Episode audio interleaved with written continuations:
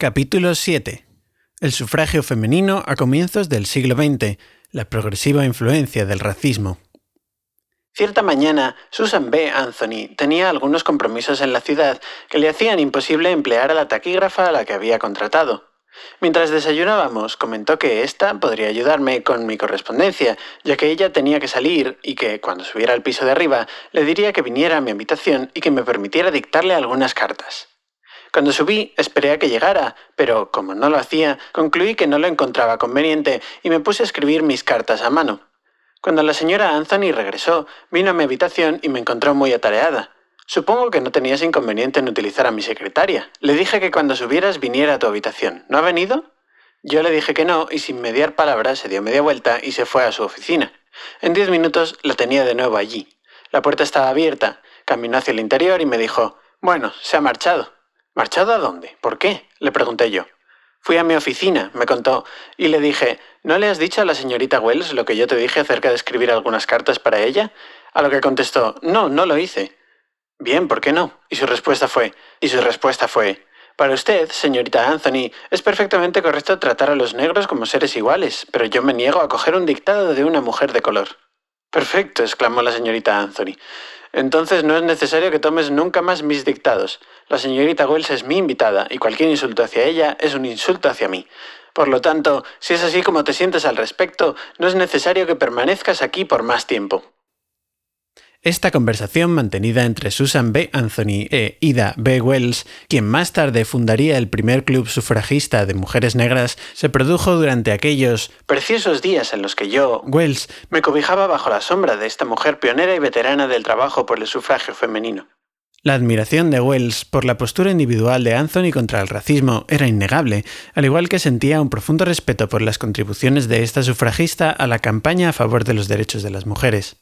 Sin embargo, no titubeaba a la hora de criticar a su hermana blanca por no hacer de su lucha personal contra el racismo una inquietud pública del movimiento sufragista.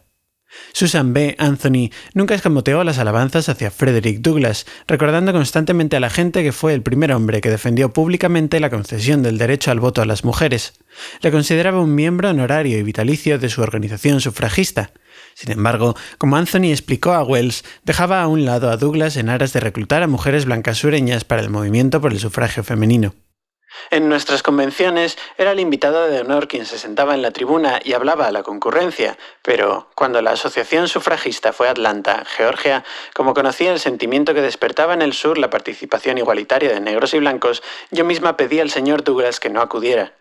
No quería someterle a una humillación y no quería que nada interfiriera en el proceso de atraer a mujeres blancas del sur a nuestra asociación sufragista.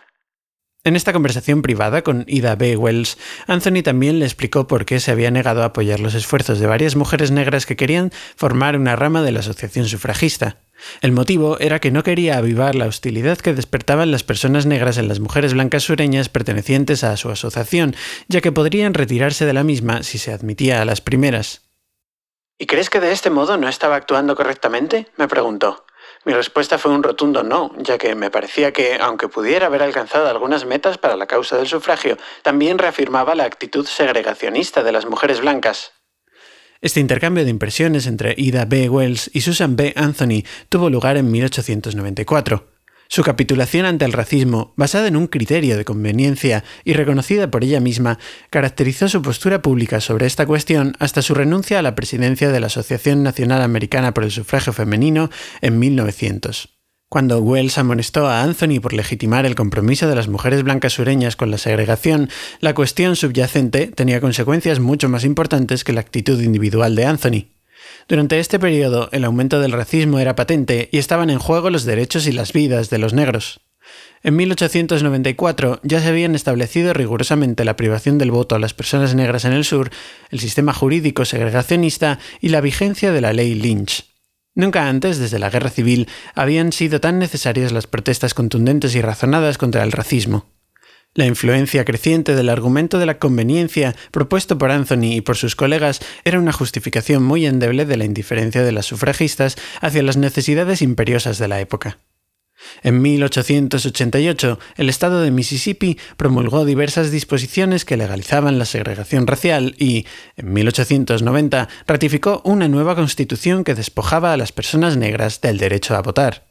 Siguiendo el ejemplo de Mississippi, otros estados sureños elaboraron nuevas constituciones por las que se aseguraban la privación del voto a los hombres negros. La Constitución de Carolina del Sur fue adoptada en 1898, seguida por las de Carolina del Norte y Alabama en 1901 y por las de Virginia, Georgia y Oklahoma en 1902, 1908 y 1918 respectivamente. Ciertamente, la crítica incondicional lanzada por Ida B. Wells contra la indiferencia pública ante el racismo de Susan B. Anthony estaba justificada por la situación social dominante en aquel periodo, pero tenía relación con algo más profundo de lo que se desprende de los hechos históricos. Precisamente, dos años antes de que se produjera el debate sobre el sufragismo y el racismo entre las dos mujeres, Wells había sufrido personalmente un traumático encuentro con la violencia de las turbas racistas. Las tres víctimas del primer linchamiento ocurrido en Memphis desde los tumultos de 1866 eran amigos suyos. El terrible incidente decidió a Wells a llevar a cabo una investigación y a exponer el progresivo aumento de los asesinatos perpetrados por las turbas en todo el territorio de los Estados sureños. En 1893, cuando viajó a Inglaterra buscando el apoyo para su cruzada contra el linchamiento, censuró vigorosamente el silencio con el que habían recibido los cientos y miles de asesinatos ejecutados. En la última década, más de mil hombres, mujeres y niños negros han encontrado la muerte de manera violenta a manos de una turba blanca, y el resto de Estados Unidos ha permanecido en silencio. Tanto el clero como la prensa de nuestro país guardan silencio sobre esta atrocidad persistente, y la voz de mi raza, que de este modo está siendo torturada y atacada, es reprimida o ignorada en cualquier lugar de Estados Unidos donde se alza exigiendo justicia. Dada la violencia descarnada que recayó sobre las personas negras durante la década de los 90 del siglo XIX, ¿cómo podían las sufragistas blancas sostener de buena fe que, en atención a la conveniencia, ellas debían doblegarse y ceder ante esta cuestión relativa al color? La postura, supuestamente neutral, adoptada por la dirección de la Asociación Nacional Americana por el Sufragio Femenino respecto a la cuestión del color, en realidad estimulaba la proliferación de ideas abiertamente racistas dentro de las filas del movimiento sufragista. En la convención de la Asociación de 1895, oportunamente celebrada en Atlanta, Georgia, una de las figuras más prominentes de la campaña para conseguir el voto urgió al sur a que adoptara el sufragio femenino como una de las soluciones al problema negro. Según proclamaba Henry Blackwell, este problema negro podría resolverse, de manera sencilla, mediante la introducción de un requisito que supeditara el derecho a votar a saber leer y escribir. En el proceso de desarrollo que ha vivido nuestra compleja sociedad política al día de hoy, nos encontramos con dos grandes grupos de conciudadanos analfabetos. En el norte, las personas de origen extranjero y, en el sur, las personas de raza africana y un segmento considerable de la población blanca. No discriminaríamos a los negros y a los extranjeros como tales, pero en todos los estados, excepto en uno, hay más mujeres blancas educadas que la suma de todos los votantes analfabetos blancos y negros, nativos y extranjeros. Paradójicamente, Henry Blackwell propuso por primera vez este argumento, concebido para convencer a los blancos sureños de que el sufragio femenino suponía enormes ventajas a la supremacía blanca, cuando anunció su apoyo a la decimocuarta y decimoquinta enmiendas. En 1867, él ya había dirigido un llamamiento a los poderes legislativos de los estados sureños, urgiéndoles a tomar nota del hecho de que la concesión del voto a las mujeres podría potencialmente eliminar la inminente toma de poder político por parte de la población negra. Considérase el resultado del planteamiento, tomando como punto de referencia la situación en el sur. Sus cuatro millones de mujeres blancas sureñas contrarrestarán sus cuatro millones de hombres y mujeres negros y, de este modo, la supremacía política de su raza blanca permanecerá intacta. Este renombrado abolicionista aseguraba a los políticos sureños de la época que el sufragio femenino tenía la virtualidad de reconciliar al norte y al sur, el capital y la población fluirán como el Mississippi hacia el Golfo. Y en cuanto a las personas negras, ellas gravitarán de acuerdo con la ley de la naturaleza hacia los trópicos. La misma mano que ha destruido la esclavitud tomaría partido por el sur victorioso y, sin el peligro de las espinas, arrancaría ileso la flor. Blackwell y su esposa, Lucy Stone, colaboraron con Elizabeth Cady Stanton y Susan B. Anthony durante su campaña de 1867 en Kansas. El hecho de que entonces Stanton y Anthony acogieran con agrado el apoyo de un destacado demócrata cuyo programa era La mujer primero, el negro el último, era una señal de que implícitamente daban su beneplácito a la lógica racista de Blackwell. Asimismo, en su History of Woman Suffrage, ellas describieron, sin expresar ninguna crítica, el miedo que tenían los políticos de Kansas al sufragio negro. Los hombres de Kansas dirían en sus discursos, si se aprueba el sufragio negro, seremos invadidos por una avalancha de negros ignorantes y despojados que acudirán desde todos los estados de la Unión. Si se aprueba el sufragio femenino, acogeremos a unas personas que son cercanas a nuestro carácter y a nuestra posición, a nuestra riqueza y a nuestra educación. ¿Quién puede vacilar ante la decisión cuando la cuestión descansa entre las mujeres educadas y los negros ignorantes? A pesar de lo racistas que puedan parecer estas primeras posturas del movimiento de mujeres, no fue hasta la última década del siglo XIX cuando la campaña por el sufragio femenino comenzó definitivamente a aceptar el abrazo fatal de la supremacía blanca. Las dos facciones, Stanton Anthony y Blackwell Stone, que se habían escindido sobre la cuestión de las decimocuarta y decimoquinta enmiendas, se volvieron a unir en 1890 en 1892, Elizabeth Cady Stanton, que había ido perdiendo la confianza en la fuerza potencial del voto como instrumento para liberar a las mujeres, cedió la presidencia de la Asociación Nacional Americana por el Sufragio Femenino a su colega Susan B. Anthony. Durante el segundo año a cargo de la presidencia de la asociación, ella aprobó una resolución donde se recogió una versión del argumento basado en prejuicios racistas y clasistas de Blackwell y cuya formulación se remontaba a hacía más de un siglo. Se resuelve que sin expresar opinión alguna sobre las condiciones apropiadas para ejercer el derecho al voto, llamamos la atención sobre el hecho significativo de que en todos los estados el número de mujeres que saben leer y escribir excede el número total de votantes masculinos analfabetos, de que el número de mujeres blancas que saben leer y escribir supera la suma de todos los votos negros de que hay más mujeres estadounidenses que saben leer y escribir que votantes extranjeros, y, por lo tanto, de que la concesión del voto a estas mujeres zanjaría la inquietante cuestión de ser gobernados por analfabetos, ya sean de origen extranjero o nacional. Esta resolución desestimaba soberbiamente los derechos de las mujeres negras e inmigrantes junto con los derechos de sus parientes varones. Además, indicaba una traición fundamental de la democracia que ya no podía justificarse con el viejo argumento de la conveniencia. La lógica de esta resolución suponía un ataque a la clase obrera en su conjunto y una disposición, ya fuera consciente o no, a hacer causa común con los nuevos capitalistas monopolistas cuya búsqueda indiscriminada del beneficio no conocía límites. Al aprobar la resolución de 1893, las sufragistas también podrían haber anunciado que si en virtud de su condición de mujeres blancas de la clase media y de la burguesía les fuera entregado el poder del voto, rápidamente reprimirían por la fuerza a los tres elementos principales que componían la clase obrera estadounidense, las personas negras, los inmigrantes y los trabajadores nativos analfabetos.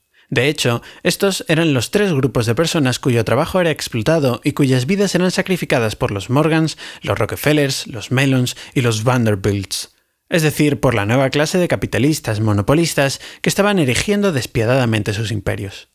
Ellos controlaban tanto a los trabajadores inmigrantes en el norte como a los antiguos esclavos y trabajadores blancos pobres que mantenían en funcionamiento las nuevas industrias ferroviaria, minera y siderúrgica en el sur.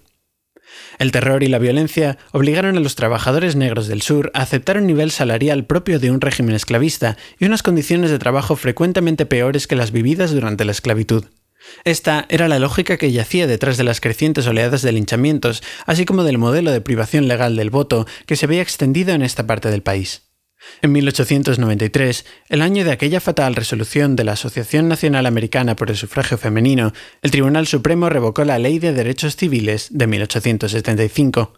Con esta decisión, Jim Crow y la Ley Lynch, que suponían una nueva forma de racismo esclavista, recibían la sanción judicial.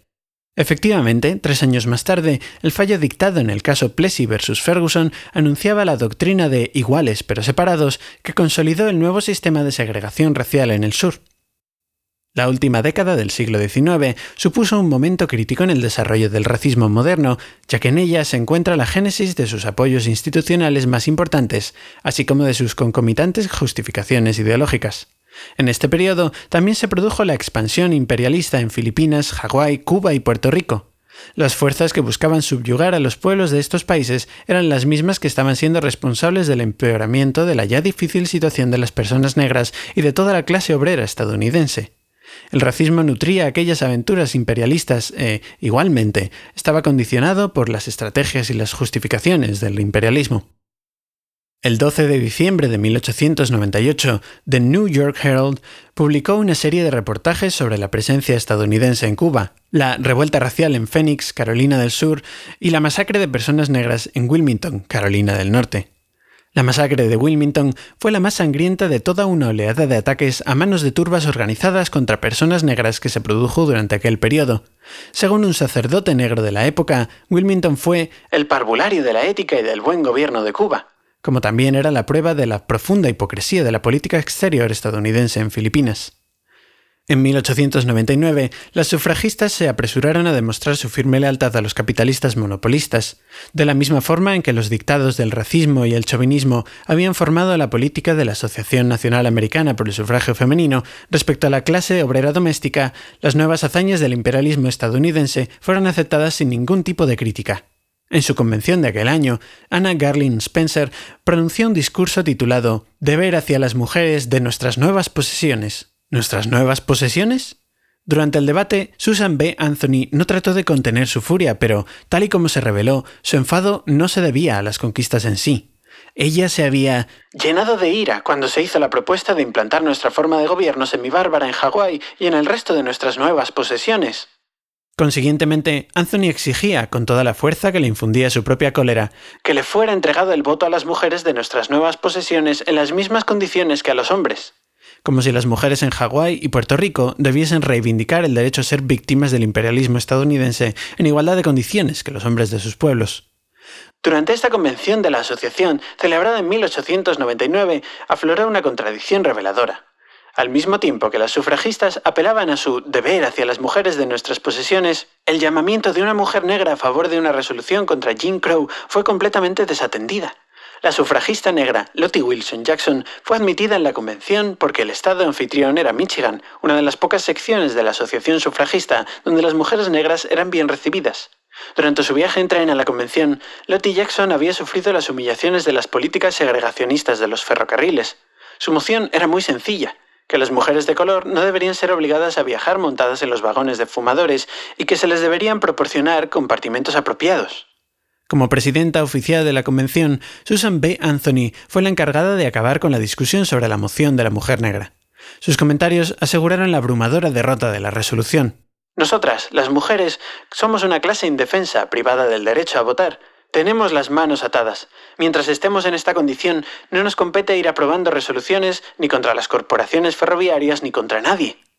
El significado de este incidente tenía mucha más trascendencia que la cuestión de si enviar o no una carta oficial de protesta contra las políticas racistas de la compañía ferroviaria. Con la negativa a defender a su hermana negra, la Asociación Nacional Americana por el Sufragio Femenino abandonaba simbólicamente a todo el pueblo negro en un momento en el que su sufrimiento era tan hondo como no lo había sido desde la época de la emancipación. Este gesto asentó definitivamente a la asociación sufragista como fuerza política potencialmente reaccionaria que satisfaría las demandas de la supremacía blanca. La evasiva de la asociación ante la cuestión del racismo planteada por la moción de Lottie Jackson estimularía, en la práctica, la expresión de prejuicios contra los negros dentro de la propia organización. Objetivamente, con aquella respuesta se había cursado una abierta invitación a aquellas mujeres del sur que no estaban inclinadas a renunciar a su compromiso con la supremacía blanca. En el mejor de los casos, esta postura evasiva sobre la lucha por la igualdad negra constituía una aquiescencia hacia el racismo y, en el peor de los casos, era un incentivo deliberado por parte de una influyente organización de masas a la violencia y a la destrucción generadas por las fuerzas supremacistas de la época. Por supuesto, Susan B. Anthony no debería considerarse personalmente responsable de los errores racistas del movimiento sufragista, pero era la líder más destacada del movimiento a finales del siglo y, de hecho, su postura pública hacia la lucha por la igualdad de los negros, presumiblemente neutral, alentó la influencia del racismo dentro de la asociación. Si hubiera reflexionado seriamente sobre las revelaciones de su amiga Ida B. Wells, tal vez se hubiera dado cuenta de que adoptar una postura que no se pronunciara respecto al racismo implicaba que los linchamientos y los asesinatos masivos en los que participaban miles de personas eran algo que podía considerarse como una cuestión neutral.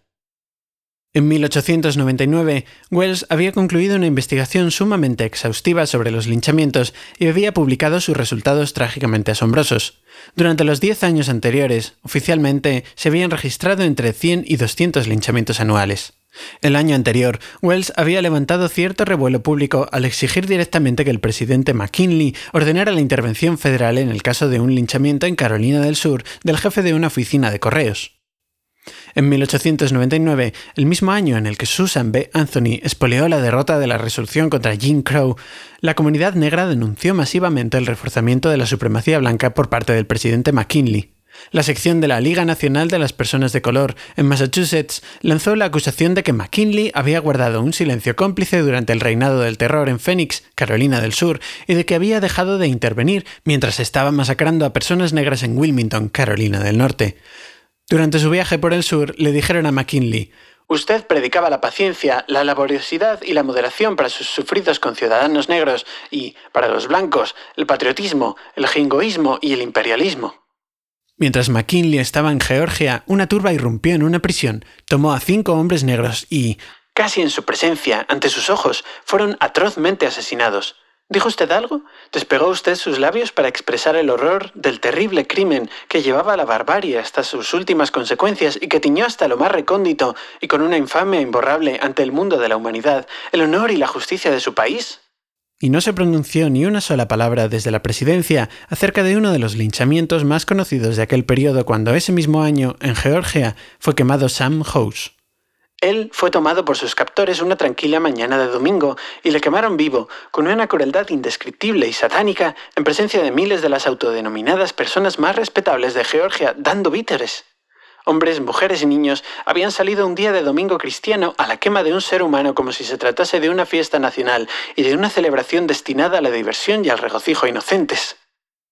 Un incontable número de documentos históricos confirman la atmósfera de agresiones racistas, así como las fuertes críticas levantadas por las personas negras durante el año 1899. Es la llamada del Consejo Nacional Afroamericano instando a las personas negras a guardar un día de ayuno y oración el 3 de junio. Publicada en The New York Tribune, esta proclama denunciaba los arrestos injustificados e indiscriminados que convertían a hombres y a mujeres en presas fáciles para las turbas de hombres ignorantes, viciosos y enganchados al whisky, que torturan, ahorcan, disparan, asesinan, mutilan y queman. Por lo tanto, no se trataba siquiera de leer una pintada en la pared. El reino del terror había descendido ya sobre las personas negras.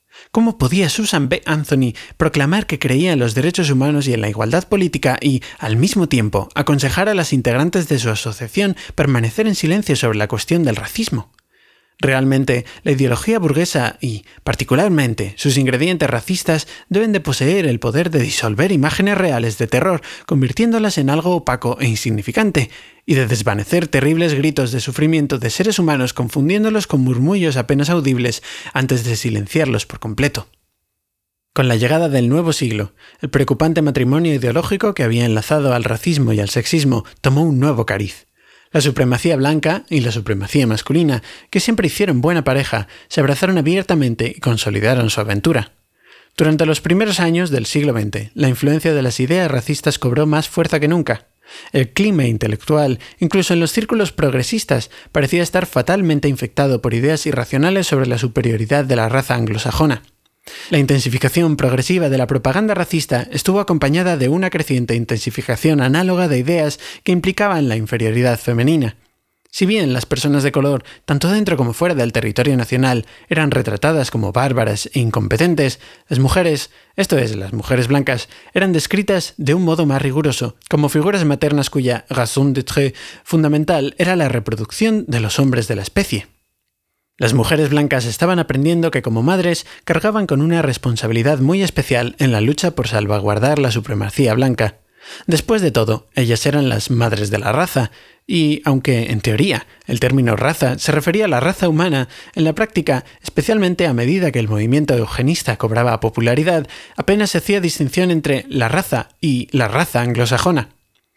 A medida que las raíces del racismo penetraban de forma más incisiva en las organizaciones de mujeres, el culto sexista a la maternidad fue, asimismo, permeando al mismo movimiento cuyo objetivo declarado era la eliminación de la dominación masculina.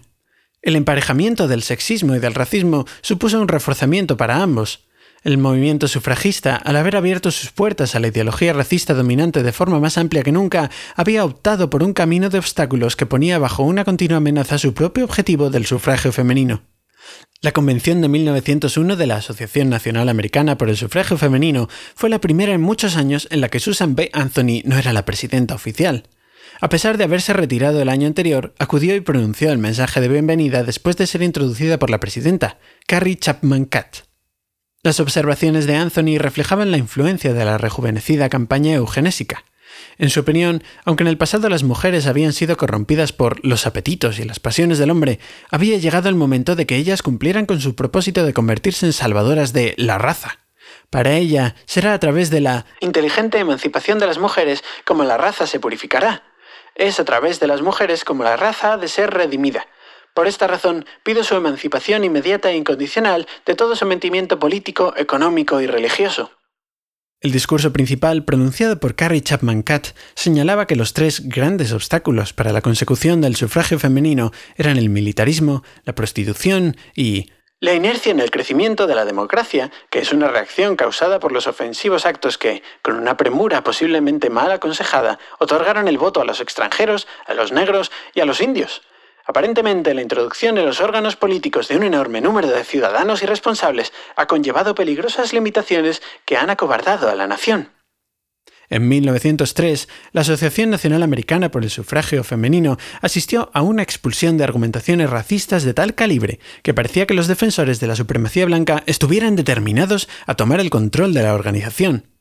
Resulta significativo el hecho de que la convención de aquel año se celebrara en la ciudad sureña de Nueva Orleans, y difícilmente se podía tratar de una mera coincidencia el hecho de que los argumentos racistas escuchados por las delegadas fueran acompañados de numerosas defensas del culto a la maternidad. Si Edward Merrick, hijo del presidente de la Corte Suprema de Luisiana, habló sobre el crimen de conceder el voto a una horda de hombres negros e ignorantes, a su vez, Mary Chase, una delegada de New Hampshire, declaró que se debería conceder el voto a las mujeres en calidad de guardianas y protectoras naturales del hogar. Sin embargo, los comentarios de Bill Kearney de Mississippi fueron los que más palmariamente confirmaron la peligrosa alianza entre el racismo y el sexismo en aquella convención de 1903 refiriéndose sin rodeos a la población negra del sur como a cuatro millones y medio de ex-esclavos, iliteratos y semibárbaros, histriónicamente retrataba la concesión del voto a los negros como un peso muerto, bajo el cual el sur había luchado durante casi 40 años de manera magnánima y valiente independientemente de lo inadecuada que en realidad pueda haber sido la teoría de Booker T. Washington sobre la educación vocacional para las personas negras, Kearney insistía en que Tuskegee y otros centros educativos similares estaban únicamente formando a los negros para ocupar el poder y, cuando el hombre negro se haga necesario para su comunidad por razón de su capacidad y de la riqueza que ha adquirido, el resultado será algo semejante a una guerra entre razas. El hombre blanco indigente, amargado por su pobreza y humillado por su inferioridad, encontrará que no hay lugar para él y para sus hijos, y a partir de ese momento se abrirá una lucha encarnizada entre razas. Por supuesto, esta lucha entre los trabajadores blancos y los negros no era inevitable. Sin embargo, los apologistas de la nueva clase monopolista capitalista estaban decididos a provocar este tipo de divisiones racistas. Aproximadamente en la misma época en que Kearney se dirigió a la Convención de Nueva Orleans, se envió una voz de alarma idéntica en el Senado de Estados Unidos. El 24 de febrero de 1903, el senador Ben Tillman, de Carolina del Sur, advertía que las universidades y las escuelas para personas negras en el sur llevarían inexorablemente al conflicto racial. Concebidas con la intención de preparar a estas personas que, a sus ojos, eran lo más cercano al eslabón perdido entre el ser humano y el simio, para competir con sus vecinos blancos, estas escuelas crean un antagonismo entre las clases más pobres de nuestros ciudadanos y estas personas que se encuentran en un nivel superior en el mercado de trabajo. Además, no ha habido ninguna contribución destinada a elevar a las personas blancas del sur, es decir, para ayudar y asistir a los estadounidenses angloamericanos que son los descendientes del pueblo que luchó con Marion y Dunter. Se les deja luchar en condiciones de pobreza e ignorancia, teniendo que hacer todo lo que pueden para arreglárselas mientras contemplan cómo llegan en masa personas del norte para ayudar a erigir una dominación africana. Contrariamente a la lógica de Kearney y de Tillman, el conflicto racial no emergió espontáneamente, sino que, más exactamente, estuvo conscientemente programado por los representantes de la clase económica ascendente. Esta necesitaba impedir la unidad de la clase obrera, de tal modo que se allanara el camino para sus propios planes de explotación. Las posteriores revueltas raciales, Atlanta, Brownsville, Texas, Springfield, Ohio, al igual que las masacres de 1898 en Wilmington y Phoenix, Carolina del Sur, fueron cuidadosamente orquestadas con el objetivo de intensificar las tensiones y el antagonismo dentro de la clase obrera multirracial. Belle Kearney informó a sus hermanas en la Convención de Nueva Orleans de que había descubierto una forma segura de contener los antagonismos raciales dentro de límites manejables. Ella declaró que conocía exactamente cómo evitarlo de que de otro modo sería una guerra racial inevitable. Para evitar este inenarrable desenlace, tendrá que materializarse la concesión del voto a las mujeres y tendrá que aplicarse una condición restrictiva para ejercer este derecho basada en la educación y el patrimonio. La concesión del voto a las mujeres aseguraría una inmediata y duradera supremacía blanca alcanzada de manera lícita, ya que ha sido confirmado por autoridades inapelables que, en todos los estados sureños, salvo en uno, hay más mujeres educadas que la suma de todos los votantes analfabetos blancos y negros, nativos y extranjeros. El tono absolutamente pavoroso del discurso de Kearney no debería encubrir el hecho de que las teorías que ella invocaba habían sido muy acogidas dentro del movimiento por el sufragio femenino. El argumento estadístico y la petición de un requisito de alfabetización habían sido escuchados antes, en muchas ocasiones, por las delegadas que habían asistido a anteriores convenciones de la asociación. Cuando ella propuso el establecimiento de una restricción patrimonial al ejercicio del derecho de votar, Kearney reflejaba las ideas contra la clase obrera que, desgraciadamente, habían ganado un bastión en el movimiento sufragista. Las palabras que Bell Kearney pronuncia a los miembros congregados de la Asociación Nacional Americana por el Sufragio Femenino suponía un irónico giro. Durante muchos años, las sufragistas más prominentes habían justificado la indiferencia de la asociación hacia la causa de la igualdad racial, invocando el argumento socorrido de la conveniencia. Sin embargo, ahora se trataba de que el sufragio femenino era el medio más apropiado para alcanzar la supremacía racial. La asociación había caído en su propia trampa sin darse cuenta, es decir, se había tragado el anzuelo de la conveniencia que supuestamente iba a capturar el voto.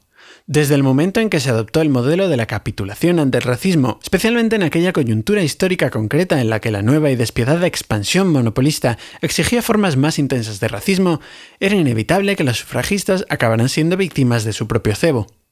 La delegada de Mississippi declaró con aplomo Algún día el norte será compelido a dirigirse al sur en busca de redención, a consecuencia de la pureza de su sangre anglosajona, de la simplicidad de su estructura económica y social y de la conservación de la beatitud de su fe, que ha sido guardada sin mancillar. En estas palabras era imposible percibir ni una brizna de solidaridad fraterna con sus hermanas, y tampoco se prestaba ninguna atención a la derrota de la dominación masculina o a la eventual llegada de las mujeres al poder. Lo que había de ser preservado, a costa de lo que fuese, no eran los derechos de las mujeres o su igualdad política, sino el baluarte de la superioridad racial de las personas blancas. Tan seguro como que el norte se verá obligado a acudir al sur para la salvación de la nación, así también, con toda seguridad, el sur tendrá forzosamente que dirigirse a sus mujeres anglosajonas como el medio para preservar la supremacía de la raza blanca sobre la africana. Con una deliberada arrogancia racista, ella exclamó, Señor, te agradecemos que el hombre negro haya sido liberado. Le deseo toda la felicidad posible y todo el progreso posible, pero no en la usurpación de lo más sagrado de la raza anglosajona.